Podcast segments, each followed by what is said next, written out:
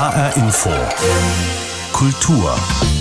Mit Christoph Schäffer. Romantik. Im Alltag verstehen wir darunter bestimmte Gefühlswelten. Beim Betrachten von Naturschönheiten zum Beispiel oder in der Liebe. Die Romantik ist aber auch eine Epoche, speziell der deutschen Kulturgeschichte. In Literatur, Musik und Malerei. Dieser Zeit um das Jahr 1800 widmet sich jetzt erstmals ein ganzes Museum in Frankfurt, in direkter Nachbarschaft zum rekonstruierten Geburtshaus Goethes am Großen Hirschgraben.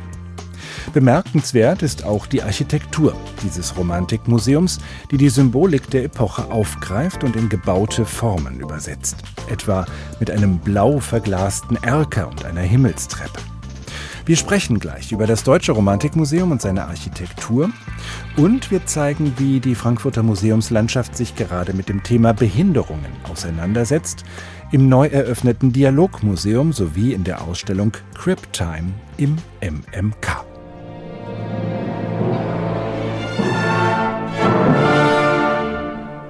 Die Ouvertüre zu Szenen aus Goethes Faust ist das von Robert Schumann ein Beispiel für die romantische Rezeption Goethes in der Musik und eines der Highlights im neuen Deutschen Romantikmuseum. Dort nämlich sind die Handschriften Schumanns zu dieser Komposition zu sehen.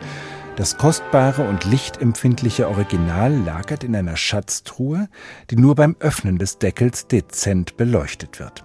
Anne Bohnenkamp-Renken, die Direktorin des Freien Deutschen Hochstifts, über den Weg der Schumann-Handschriften ins Deutsche Romantikmuseum. Man wusste, dass es die gibt, aber niemand wusste, wo sie sind.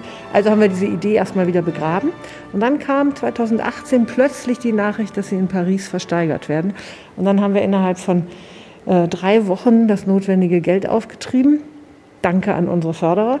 Äh, und dann haben wir das ersteigert. Direkt neben dem Geburtshaus Goethes also sind diese Handschriften jetzt zu sehen, neben vielen anderen originalen und multimedialen Installationen im neuen Deutschen Romantikmuseum. Am Montag wurde es mit viel Politprominenz eröffnet. Jan Tussing war für uns dabei und nimmt uns mit in die ganz eigene Erlebniswelt dieses Museums. Hier zwitschert eine Nachtigall. Naja, keine echte, sondern eine kleine Spieldose. Eine Metallkonstruktion macht das Geräusch und die steht am Ende einer langen Treppe im neuen Deutschen Romantikmuseum, direkt neben dem Goethehaus in der Innenstadt von Frankfurt. Die lange Treppe, die Himmelstreppe, leuchtet in blauem Licht und verbindet die drei Geschosse des Museums, erbaut von Christoph Meckler, dem Architekten des neuen Romantikmuseums. Alleine die Tatsache, dass wir keine Fenster in das Museum bringen konnten, weil alle Ausstellungsgegenstände kein UV-Licht vertragen bringt sie zum Nachdenken, weil sie natürlich neben dem Goethehaus nicht eine fensterlose Fassade errichten können. Deshalb baute Christoph Meckler das Treppenhaus direkt hinter die Fassade und machte sie so zum verbindenden und zentralen Element des Museums. Und weil die Stufen nach oben hin immer schmäler werden, eine optische Täuschung, scheint es, als laufe die Treppe in den Himmel, eine Himmelstreppe, rätselhaft, geheimnisvoll, voller Gefühl und Sehnsucht. Das Romantikmuseum ist das erste seiner Art weltweit. Und es steht nicht in Berlin oder Weimar, sondern in Frankfurt, weil hier der Freie Deutsche Hochstift zu Hause ist, Träger des benachbarten Goethehauses. Ein Kulturinstitut, das seit über 150 Jahren Handschriften aus der Epoche der Romantik sammelt. Historische Manuskripte, Briefe, Partituren, die bislang nur in Archiven schlummerten und nun prunkvoll auf 1600 Quadratmetern präsentiert werden. Die Frankfurter Kulturdezernentin Ina Hartwig ist beeindruckt. Das Museum ist natürlich ein extremes Schmuckstück für Frankfurt und ich bin glücklich und stolz. Die Handschriftensammlung hier am Hochstift ist eben so großartig, äh, was die Romantik angeht, dass dieses Museum gerechtfertigt ist. Es gab ja einige Polemik im Vorfeld, aber wer diese Ausstellung sieht, dieses Haus sieht, wird ganz sicherlich keine Kritik mehr haben. Kritik an den Kosten. 12 Millionen Euro hat der Bau immerhin gekostet, finanziert von Bund, dem Land Hessen, der Stadt Frankfurt und vielen privaten Sponsoren, die das Museum, das während einer fünfjährigen Bauzeit immer wieder auf der Kippe stand, gerettet haben. Aber es hat sich gelohnt, denn das neue Museum macht die Epoche der Romantik auf verspielte und spielerische Weise wieder lebendig. Als Epoche ist Romantik Vergangenheit, als Phänomen bleibt Romantik aktuell. Sogar Kulturstaatsministerin Monika Grütters kam zur Eröffnung aus Berlin angereist. Das neue Deutsche Romantikmuseum schließt eine Lücke in der deutschen und vielleicht auch europäischen Museumslandschaft. Ein Schatz, der sicherlich viele Besucherinnen und Besucher künftig nach Frankfurt führen wird. Meint Jan Tussing. Der Neubau des Romantikmuseums schließt sich direkt an das Goethehaus an, das Geburtshaus Goethes, das im Krieg fast völlig zerstört und danach wieder aufgebaut wurde. Der Architekt Christoph Meckler hat mit der dreigeteilten Fassade seines Museumsneubaus die Häuserzeile neben dem Goethehaus quasi fortgeschrieben. Und er hat Erinnerungen an die frühere Frankfurter Altstadt ganz bewusst in seine verspielte Museumsarchitektur mit aufgenommen. Darunter auch die Brandmauer des benachbarten Goethehauses, die das Foyer des neuen Museums prägt. Ich habe mit Christoph Meckler gesprochen und ihn gefragt, welche Bedeutung diese Mauer für ihn hat. Ja, die Brandwand des Goethehauses ist das Einzige, was vom Goethehaus original erhalten ist. Genau genommen beide Brandwände. Wenn Sie sich alte Fotos anschauen nach dem Krieg, dann sehen Sie, dass dass die einzigen Teile außer dem Kellergewölbe äh, sind, die erhalten geblieben sind. Und ähm, wenn sich die vermauerten Steine ansehen, ähm, verschiedenste Steine, äh, Basaltsteine, äh, Ziegelsteine, alle möglichen unterschiedlichen Arten von Formen und Materialien, die dort vermauert sind und sich überlegen, dass das Ganze irgendwann vielleicht im 15., 16. Jahrhundert gemauert wurde. Und wenn Sie dann diese handwerklichen Qualitäten sehen, die sich in dem in Erscheinung getretenen Fenstergewände hervortun, dann ja, dann läuft es einem fast ein bisschen eiskalten Rücken herunter. Es ist, ist eine Vorstellung, handwerkliche Arbeit einer Generation, äh, zu sehen, die seit vielen Jahrhunderten tot ist. Und das ist einfach was Wunderbares. Jetzt ist ja dieses neue deutsche Romantikmuseum, was Sie gebaut haben, zweifellos zeitgenössische moderne Architektur, die aber sehr viele Bezüge hat, nicht nur über diese Brandmauer, sondern auch über die Materialien, mit denen Sie arbeiten, zu der Zeit Goethes und davor. Ähm, wie würden Sie diese Mischung beschreiben? In welcher Weise setzen Sie da alt und neu in Beziehung? Meine Architektur lebt vom Ort, von seiner Kultur, von seiner Geschichte und direkt neben dem Goethehaus ein Museum zu bauen, ist eben etwas Besonderes und man muss eben dann doch sehr stark auf dieses Haus eingehen. Alleine die Tatsache, dass wir keine Fenster in das Museum bringen konnten, weil alle Ausstellungsgegenstände kein UV-Licht vertragen, bringt sie zum Nachdenken, weil sie natürlich neben dem Goethehaus nicht eine fensterlose Fassade errichten können. Und so haben wir beispielsweise eben die Himmelstreppe, die Treppe, die alle Geschosse verbindet, direkt hinter die Straßenfassade gesetzt, um dort äh, Fenster einbringen zu können. Ähm, wir haben nicht nur ein Haus gebaut, sondern wir haben drei Häuser der Romantik gebaut mit drei verschiedenen Eingängen, einem Haupteingang, einem kleinen Nebeneingang. Ich nenne diesen Eingang immer Pforte in das Untergeschoss zur Wechselausstellung und äh, der große Eingang, der dritte Eingang ist der für die Schulklassen, die morgens um 8 Uhr eben schon kommen, wenn das Museum geschlossen hat und dort ähm, schon etwas hören, was sie denn sehen werden. Das heißt, es sind drei Häuser mit drei verschiedenen Eingängen neben dem Goethehaus entstanden und es sind drei vertikale Fassaden, drei Häuser mit drei verschiedenen Eingängen, die das Goethehaus und seine Erscheinung am Hirschgraben eben stärken.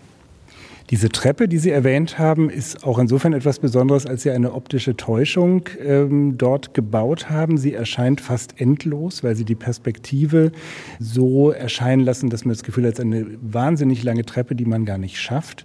Es gibt einen weiteren sehr symbolgeladenen Ort, nämlich einen Erker, der blau verglast ist. Blau als eine Farbe, die in der Romantik eine große Rolle gespielt hat. Wie haben Sie diese Symbolik der Romantik in Architektur übersetzt und wie wie sind Sie um die Gefahr herumgeschippert, da vielleicht auch ein bisschen kitschig zu werden, weil sozusagen Symbolik einfach in Architektur zu übersetzen, kann ja auch schiefgehen. Ja, ich glaube, dass der Normalbürger die Symbolik gar nicht wahrnimmt, sondern er sieht einen Ziegelsteinboden mit kleinen Steinchen, die aus den Trümmern der Stadt Frankfurt entstanden sind. Oder er sieht einen blauen Erker nachts in den Hirschgraben hinein schimmern und er freut sich an dem. Und wenn er nichts weiß von der Romantik und der blauen Blume, dann kann er damit auch wenig anfangen. Er kann nur sagen, es ist schön oder es ist nicht schön. Es ist auch gar nicht der Anspruch der Architektur, jetzt auf die Romantik so zu reagieren, dass jeder das versteht versteht, sondern die Räume müssen so gestaltet sein, dass die Menschen sich drin wohlfühlen. Und dazu gehört übrigens auch der Straßenraum, der öffentliche Raum, der jeden Menschen in dieser Stadt ähm, angeht. Der muss einfach gut gestaltet sein und die Fassade des Hauses, die Fassade des Museums darf nicht abstoßend sein. Das ist für den öffentlichen Raum hier in jeder Straße, aber hier vor allem am Hirschgraben neben dem Goethehaus was ganz Besonderes.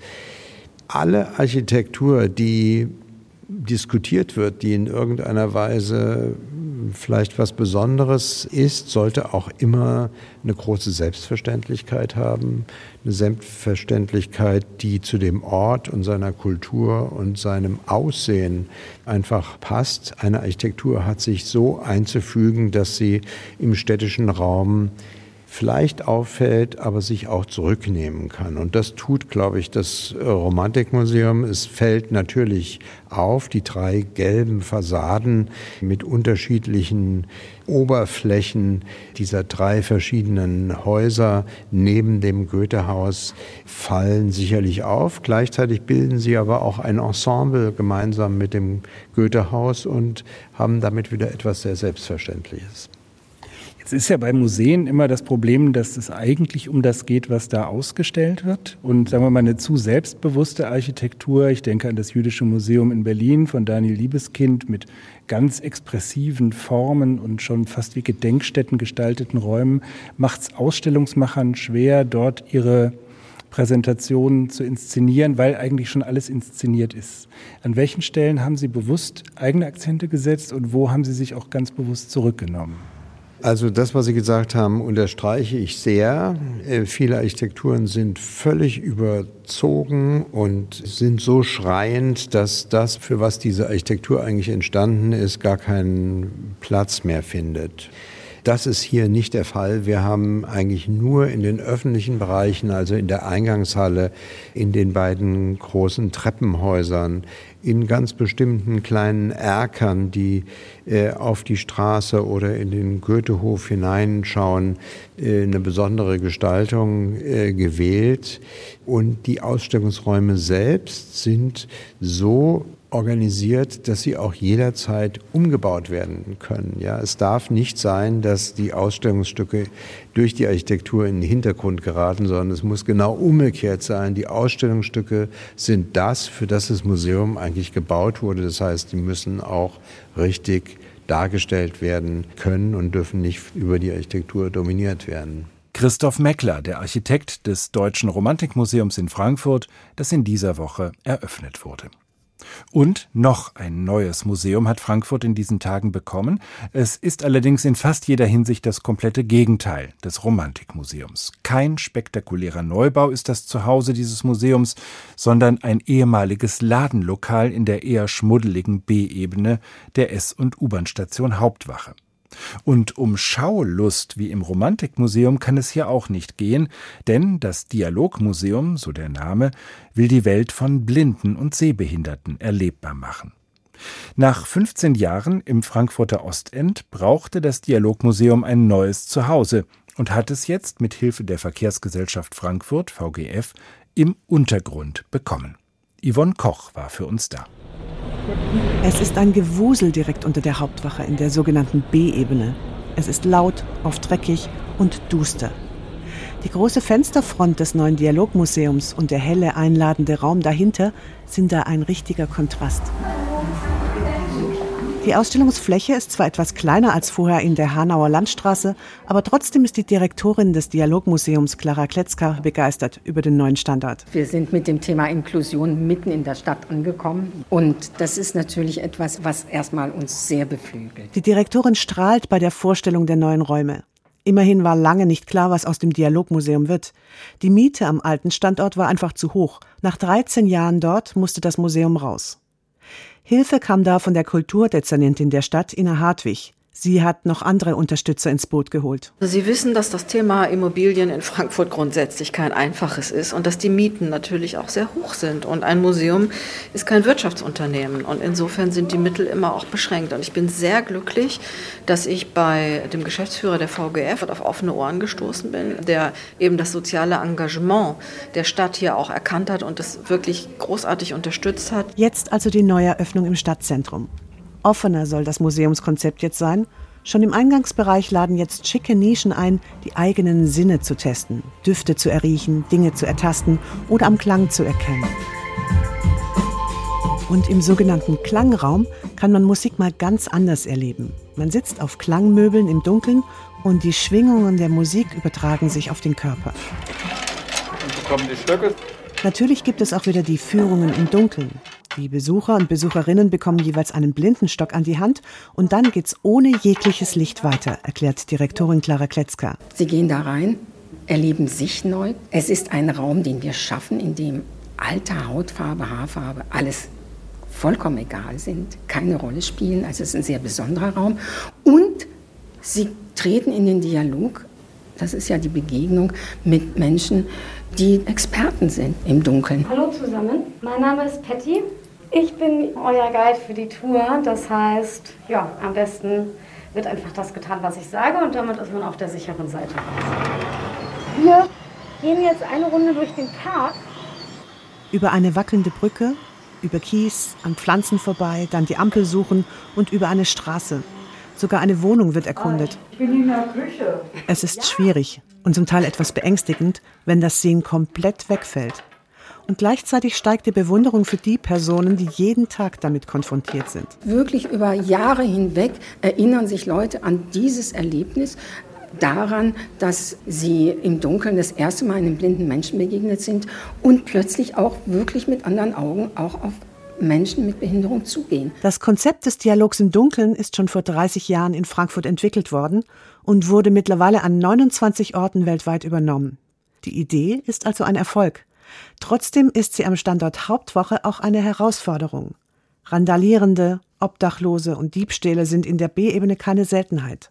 Das weiß auch die Museumsdirektorin. Wir haben uns entschieden, hierher zu kommen und mit all diesen Themen auch zu leben. Wir sind ein soziales Unternehmen. Das heißt, wir müssen schauen, welchen Platz finden wir hier ja, in der B-Ebene. Natürlich hoffen wir, dass wir erstmal diese, diese B-Ebene auch attraktiver machen als aller, allererstes. Und die Kulturdezernentin Ina Hartwig hofft sogar auf einen neuen Kulturschwerpunkt in der Stadt. Wenn man das mal zusammendenkt mit dem MOMEM, das hier auch demnächst eröffnet wird, eine Treppe höher, dann gibt es hier sozusagen eine ganz neue Akzentsetzung mit der Kultur. Sicher ist auf jeden Fall, dass das Museum of Modern Electronic Music, kurz MOMEM, und das Dialogmuseum die Hauptwache aufwerten. Die B-Ebene an der Frankfurter Hauptwache wird zum Museumsstandort. Das Museum der modernen elektronischen Musik kommt bald hierhin und das Dialogmuseum ist schon da. Yvonne Koch berichtete.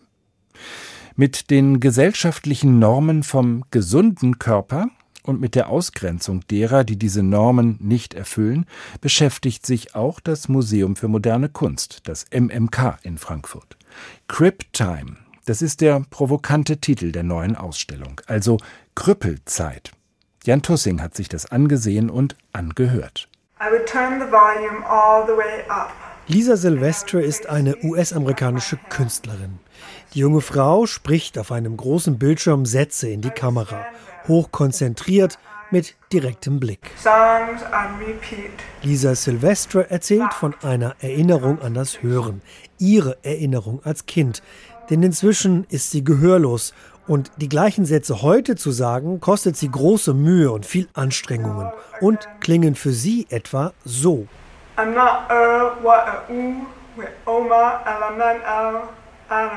Lisa Silvestre ist eine der über 40 künstlerischen Positionen im Frankfurter Museum für moderne Kunst. Das beschäftigt sich mit der Lebenswelt von Menschen mit Beeinträchtigungen bzw. Behinderungen. Crip Time heißt die Ausstellung provokativ. Krüppelzeit, ein Begriff, den die Direktorin des Museums Susanne Pfeffer selbstbewusst umdeuten will. Kryptime bezeichnet eine Zeit, die letztendlich eine ganz andere Einheit ist. Wenn, wenn ich eine Beeinträchtigung habe oder eine chronische Krankheit, dann muss ich mit der Zeit ganz anders umgehen, weil mein Körper eine ganz andere Zeitlichkeit verlangt. Und ich glaube, es ist wichtig, wenn wir in einer Gesellschaft leben, dass diese Gesellschaft auch die verschiedenen Zeitlichkeiten, die andere Körper benötigen, auch zulässt. Für Susanne Pfeffer entsteht in einer Gesellschaft ein ganz neues Miteinander, wenn die Blickwinkel aller Menschen einbezogen werden, ob mit oder ohne Beeinträchtigungen. Denn wer sagt uns bitteschön, was wir als normal ansehen sollen. Das MMK in Frankfurt zeigt daher Einblicke von Lebenswelten, die uns einen neuen Blick auf die Welt vermitteln ganz selbstbewusst. Ich glaube, was für alle irgendwie wichtig ist, ist ein Ausspruch, der eigentlich aus den 60er Jahren kommt, also Piss on Pity. Keiner will hier Mitleid und alle sind äh, sehr selbstbewusst und wollen letztendlich auch, dass man es nicht immer marginalisiert oder denkt, dass eine Beeinträchtigung, dass das irgendwie eine Minderheit ist, sondern es sind 15 Prozent der Gesellschaft, Millionen von Menschen auf dieser Welt. Und die Künstler der Ausstellung gehen alle sehr bewusst damit um. Kuratorin Susanne Pfeffer bespielt das gesamte Haus auf drei Etagen. Wir sehen Bilder bekannter Künstler wie Gerhard Richter und Rosemarie Trockel, aber auch Skulpturen, Installationen und Filme jüngerer, noch unbekannter Künstler, wie etwa das sehr unterhaltsame Musikvideo von Judith Hopf einer deutschen Künstlerin, die kleinwüchsig geboren wurde und viel Zeit in ihrem Leben im Krankenhaus verbracht hat. Das ist der Hospital Bone Dance und ich glaube, es ist ein sehr ähm, humoristischer Umgang mit der Erfahrung im Krankenhaus zu sein, weil ähm, viele der Künstler wirklich auch Monate oder Jahre ihres Lebens im Krankenhaus verbringen. Judith Hopf nutzt für ihr Video Schauspieler, die in Ganzkörperbandagen und mit Krücken durchs Krankenhaus tanzen, humpeln und torkeln.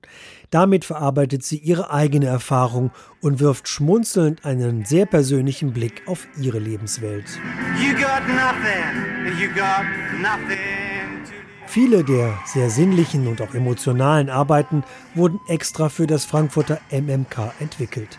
Das Museum selbst hat alle Wege im Haus barrierefrei gemacht, seine Webseite komplett neu überarbeitet, sodass gehörlose und sehbehinderte Menschen hier an den unterschiedlichen Lebenswelten teilhaben können. Die Zeit sei reif für einen neuen Blick auf Menschen mit Beeinträchtigungen, findet Direktorin Susanne Pfeffer. Die neue Zeitrechnung heißt Time. Ich glaube, die Zeit ist immer reif für so ein Thema, aber vielleicht ist es jetzt eine gewisse Sensibilisierung da, dass man sich auch auf diese Thematik neu einlassen kann. Susanne Pfeffer, Direktorin des MMK Frankfurt über die neue Ausstellung Time. Jan Tussing hat sie uns vorgestellt. Und das war HR Info Kultur. Die Sendung als Podcast gibt's in der ARD Audiothek und bei hrinforadio.de. Mein Name ist Christoph Schäffer.